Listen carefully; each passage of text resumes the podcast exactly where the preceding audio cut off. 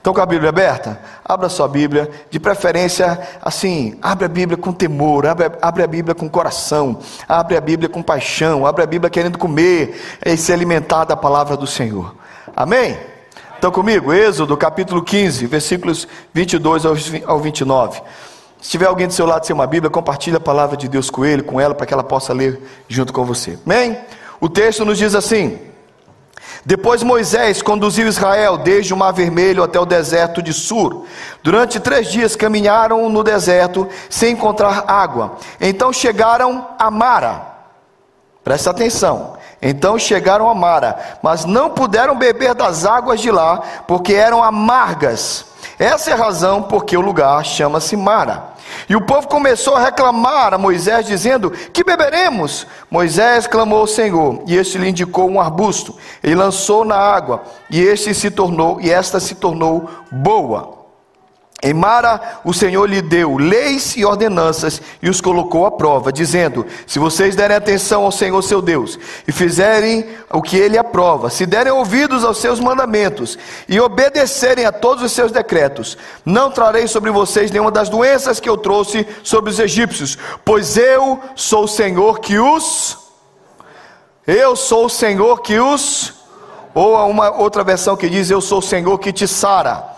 Depois chegaram a Elim, onde haviam doze fontes de água e setenta palmeiras, e acamparam junto àquelas águas. Vamos orar. Senhor, obrigado pela tua palavra, obrigado pela tua presença, obrigado que tu estás aqui conosco, obrigado que a tua glória enche esse lugar, obrigado porque nós lemos esse texto e agora enche o nosso coração, enche a nossa mente para entender tudo que o Senhor quer falar conosco através desse texto. Fala conosco, Paizinho, em nome de Jesus. Amém.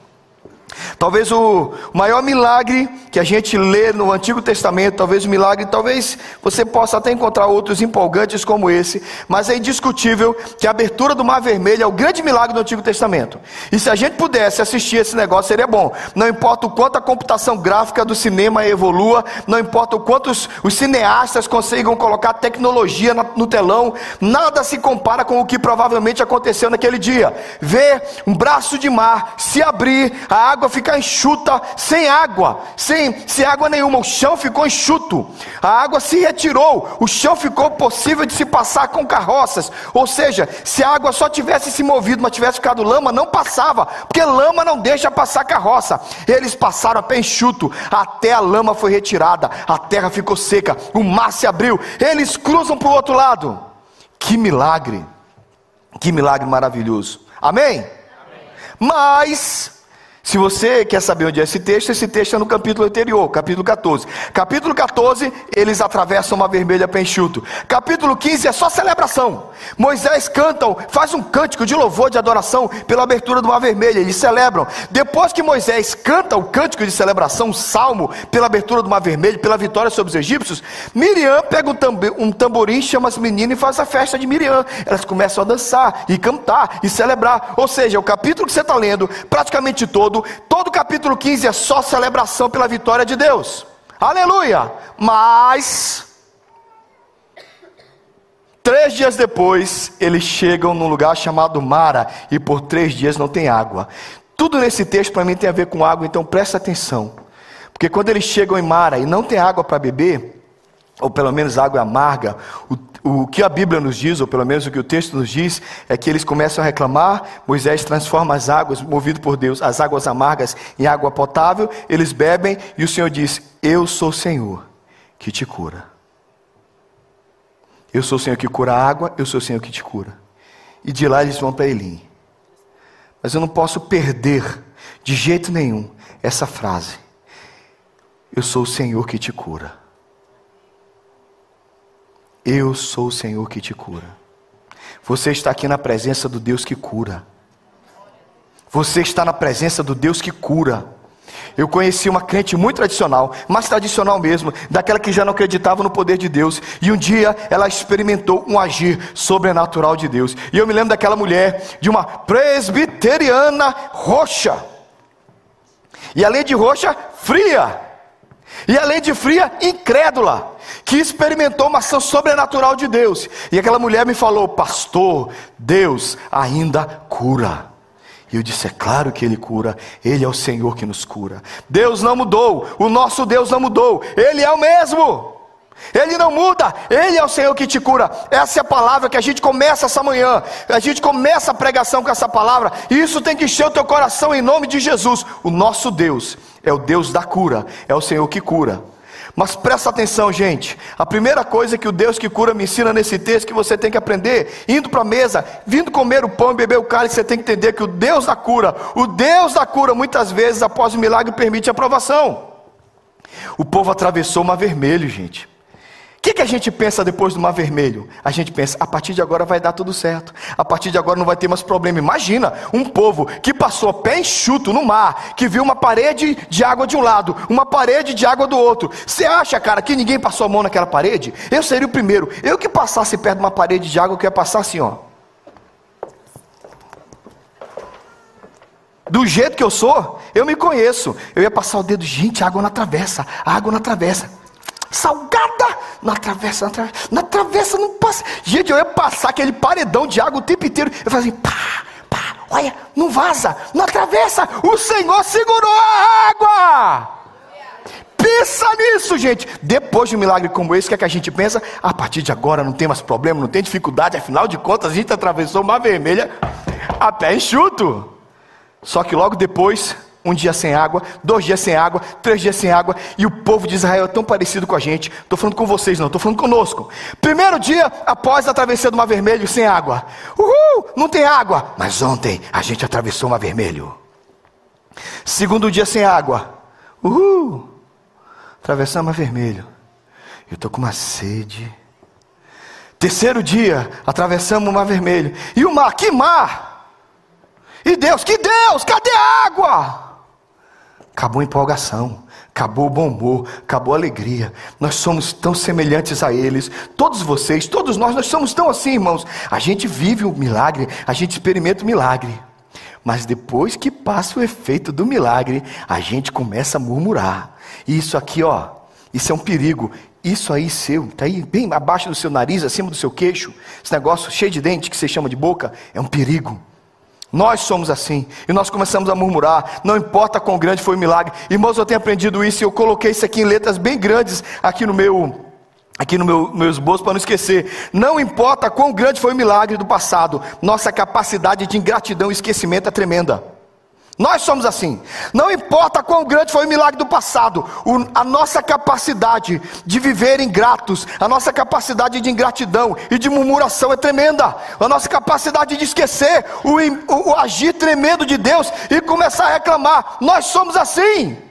Mas o Deus que nos cura, está nos lembrando que muitas vezes é assim. Foi essa a sequência da vida do povo de Israel. Vinha milagre, aí o povo se alegrava, celebrava, aí vinha aprovação, o povo murmurava, aí Deus mandava um livramento, aí eles celebravam, aí vinha murmuração, e o povo vivia assim. Mas não é assim que nós precisamos viver. Irmãos, nós não precisamos viver de murmuração e milagre. Murmuração e milagre. Sabe qual é o problema daquele povo, que é o nosso problema também? É que o milagre age em nós, mas ele não continua atuando depois, a gente esquece. Vocês sabem que tem pessoas que você conheceu nessa igreja, ou naquela igreja do Brasil, ou durante a tua caminhada com Deus na igreja de Cristo, na igreja de Cristo, que experimentaram ações maravilhosas de Deus. E depois você vai conversar com aquela pessoa e diz: por que, que você está longe do Senhor? Essa pessoa se desvia, essa pessoa se afasta, essa pessoa vai para longe de Deus. E você pergunta: como alguém que experimentou algo tão, tão grande de Deus como você pode estar tão longe? E a pessoa diz: eu não sei. Eu sei, irmãos. Eu sei. Eu sei. E talvez você tenha que saber isso essa manhã. É que às vezes, gente, a gente experimenta o milagre. Mas o milagre não fica agindo dentro de nós. É um momento do passado. Querido, você precisa experimentar uma cura de Deus que continue queimando no seu coração. Por isso, para algumas pessoas, Jesus disse: Toma o teu leito e anda porque eles precisavam lembrar que um dia eles estiveram doentes. Para algumas pessoas, Deus deixa uma cicatriz. Para alguns de nós, Deus deixou uma cicatriz no nosso corpo, como deixou a perna de Jacó mancando, para a gente não esquecer do agir de Deus. Irmãos, em nome de Jesus, não se esqueçam que o Deus da cura, o Deus que nos cura, muitas vezes nos permite milagre, mas vem a provação. E aí vem uma coisa que eu quero que você não esqueça, para guardar no seu coração: Deus da cura, o Deus que nos cura, gera instrução no crescimento. Por isso que quando chega em Mara, ele simplesmente não chega e fala para eles assim: oh, gente, ó. Vou curar as águas. Ele disse: Não, esse povo precisa ser ensinado. Você precisa crescer. E eu também. A gente precisa aprender a passar pelos milagres. E os milagres têm que causar ensinamento na nossa vida. Quando chega lá, a água está amarga. Ele diz: Corta um arbusto, joga dentro da água. Ele corta o arbusto, joga dentro da água, a água fica doce. Aprendeu. Aí fala o texto. Olha o que diz o versículo 25. Olha como o versículo 25 é perfeito. Moisés clamou ao Senhor. E esse lhe indicou uma planta. Ele a cortou e lançou na água. Então a água se tornou boa. Em mar o Senhor lhes deu ordenanças e leis e os colocou à prova. Deus disse: Vocês passaram pelo mar vermelho, vocês não aprenderam nada, pois vocês vão aprender uma outra água agora. O que vocês não aprenderam nas águas do Mar Vermelho, vocês vão aprender nas águas amargas de Mara. Vocês têm que levar alguma coisa no coração. E Deus instrui, e Deus ensina, e Deus traz lei, e Deus traz palavra para aquele povo. Olha aqui, querido. Deus quer fazer um milagre na sua vida. Deus quer te curar. Mas isso tem que gerar conhecimento e crescimento na sua vida. O que eu quero dizer com isso é que não basta experimentar a cura e o milagre, você precisa experimentar a instrução e o crescimento. A partir de agora, antes de dizer como foi, você precisa aprender a perguntar o que você aprendeu. Você foi curado? Fui. E o que você aprendeu dessa cura? A gente estava lá no encontro e uma coisa bem legal sobre a história de Ezequias, o, o pastor Hernandes Dias Lopes pregou sobre Ezequias lá no encontro em Stanford, e ele disse uma coisa interessante: Ezequias experimentou uma grande cura e um grande livramento de Deus, mas ele não aprendeu com aquilo. Aquilo deixou um vácuo na vida dele. Ele ganhou 15 anos de vida, ele ia morrer. Deus deu 15 anos para Ezequias, mas ele não aprendeu nada com aquilo. E logo depois ele fez e tomou algumas decisões bem erradas na sua vida. Olha para mim, querido. Eu sei que você quer uma cura de Deus e Deus quer te dar uma cura. Quanto, quer ver? Quantos aqui tem pelo menos um milagre que você quer receber do Senhor? Levanta a mão. Um milagre, pelo menos um. Todo mundo. E se Deus fizer, o que, é que você vai aprender com isso? Se Deus fizer um milagre, o que, é que você vai aprender com isso? Todos nós vivemos nessa geração, que é uma geração de filhos ingratos, com todo respeito, gente, estou atacando o filho de ninguém, mas um perigo sobre a nossa geração, sobre os nossos filhos, é que eles recebem as bênçãos, e eles não são gratos por elas, porque eles nem têm dimensão de quão abençoados são.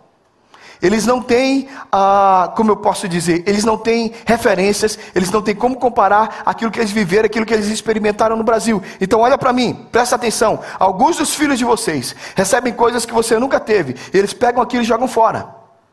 Quem aqui teve iPhone quando criança? Quem teve iPod quando era criança? Hoje tem iPhone, hoje tem iPod, hoje tem iPad, você tinha piolho, mano. Na idade que o seu filho tem iPhone, você tinha piolho. Estou errado? Não é isso? Você brincava com lata. Você brincava de chuta-lata na rua. Exatamente, pode até ser muito bom. Mas às vezes o seu filho não sabe. Não adianta você fazer o seu filho querer entender porque ele não entende. Então você precisa gerar instrução. Ana Luísa, hoje você. A gente estava no Brasil, pouco, pouco antes de vir para cá, veio uma onda de umas bonecas chamada Monster High. Lembra disso? E eu lembro que a Ana Luísa ganhou uma bonequinha dessa. Tá bom, ela estava feliz. Aí ela começou a dizer: Mas as minhas amigas estão ganhando. A minha amiga tem duas, a minha amiga tem três, a minha amiga tem quatro. Não sei se você vai lembrar disso. Um dia eu peguei a Ana Luísa, levei para frente do, do meu computador, abri a tela no YouTube e mostrei algumas crianças na África em situação. Não todas as crianças na África passam fome, não são todas as crianças da. Por favor, no, cuidado para você não, não, não, não generalizar. Mas eu mostrei um lugar muito pobre, muito difícil, muito carente. Sentei a Ana Luísa no colo e disse: Assiste aí. Você lembra disso? A Ana Luísa foi assistindo lá. Ela foi vendo assim me pergunta o que significa para essa menina uma boneca Monster High. Pergunta se ela sonha. Ela não está preocupada com a boneca Monster High. Ela está preocupada com, o próximo, com a próxima refeição. Ela precisa da próxima refeição. Às vezes nossos filhos não têm comparação. E eles não sabem o que nós temos. E eles não sabem o quanto eles têm. Por isso que eles não crescem quando eles aprendem, quando eles ganham, quando eles recebem uma bênção. Por isso que Deus precisa às vezes tirar algumas coisas de nós, porque a gente só aprende comparando como era bom antes, como era bom depois. Você andou o dia inteiro com essa sua perna, vai andar o dia inteiro com a sua perna. Você nem pensou nela, você nunca agradeceu. Nossa, minhas pernas funcionam. Até um dia você tem um problema nas pernas. Sabe o que acontece? Depois de, ah, que saudade do tempo que a minha perna funcionava bem. Não é assim? A gente só valoriza quando perde, porque você não tem comparação. E se você perde consegue recuperar, você passa a dizer: Deus, obrigado, Deus, obrigado, está funcionando, Deus, obrigado, está funcionando. Às vezes é quando perdemos que nós valorizamos. Por isso que o Deus da cura precisa nos fazer passar pela provação. E depois que a gente passa pela provação, Ele leva a gente para a água amarga, diz: aprende o que é, que é água amarga, aprende o que é, que é água doce, e me louva pelo que você tem agora. Se você já bebeu da água amarga, louve a Deus porque você bebe da água doce agora. Glorifique o nome do Senhor, bendiga o nome do Senhor, creia no nome do Senhor, exalte o nome do Senhor pelo que você tem agora, porque você já bebeu da água amarga. E se nesse momento a água amarga está agindo, lembre-se de uma coisa: Ele é poderoso, Ele é o Deus que cura, Ele é o Deus que transforma água amarga em água doce, Ele é o Deus que transforma Mara. Amém. Você está vivendo isso agora, e eu também já vivi meus dias de Mara. E tenho meus dias nesse exato momento de Mara. Eu sempre digo, Senhor, eu sei que o Senhor vai mudar essa água. Eu sei que o Senhor vai mudar essa água. Porque o que muda a água é uma planta, é o renovo. É o renovo que é cortado. Para mim é Jesus. É Ele que toca nas nossas águas amargas. É Ele que muda a nossa história. Isso aí pode ser amargo hoje. Vai ficar doce de novo. Abra seu coração. Alguns de nós amargamos pela vida. Eu lembro de, um, de, uma moça que foi casar e ela falou: Pastor, minha mãe teve um péssimo casamento com meu pai, se separaram. E agora, lá no Brasil, uma moça viveu isso. Ela disse: Pastor, estou me aproximando do casamento. A minha mãe toda hora fala de infelicidade, toda hora fala de divórcio, toda hora. Ela gosta do meu, ela gosta do genro, ela gosta do meu noivo, mas toda hora ela também fala: Esse homem vai mudar. A, aquela amargura estava dentro da mãe, ela não conseguia deixar de passar para ela a amargura que ela sentia. Gente amargurada, diz a Bíblia, lá em Hebreus, que a gente que contamina outros. Querido, não dá para viver amargurado, não dá para viver como Mara. Tem gente amargurado com a igreja, vocês sabem, de pessoas dentro ou fora da, de uma congregação, pessoas que ficam dizendo para ele: não vou mais à igreja, não quero mais assistir culto, porque eu não aguento mais esse povo, eu não aguento mais os crentes, eu não aguento mais os evangélicos, eu não aguento mais essa, essa, essa, essa gente estranha. Tudo bem, tem gente estressado com a igreja, mas a maioria dos desigrejados são amargurados. E sem falar daqueles que estão no nosso meio amargurados com Deus. Que eles falam assim: mas por que, que Deus deixou isso acontecer na minha vida? Se Deus é bom, por que, que esse questionamento maligno? Se Deus é bom, Deus é bom sempre, irmãos, mesmo quando eu não entendo. Mas para todo tipo de amargura que entrou no seu coração, eu tenho uma lembrança. Deus torna as águas amargas em águas potáveis. Deus transforma gente amarga em gente feliz. Deus transforma gente amargurada e angustiada em gente cheia da sua presença. Ele faz isso e ele faz isso através de Jesus. Jesus cura as águas. O texto termina de uma forma bem interessante. Eles saem das águas amargas e eles chegam num lugar chamado Elim, que tem doze fontes de águas e setenta palmeiras.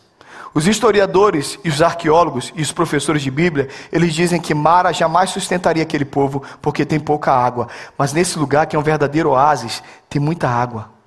Então quando eles chegam em Elim, e a última coisa que eu tenho para te dizer, o Deus da cura leva a gente das águas amargas para um oásis.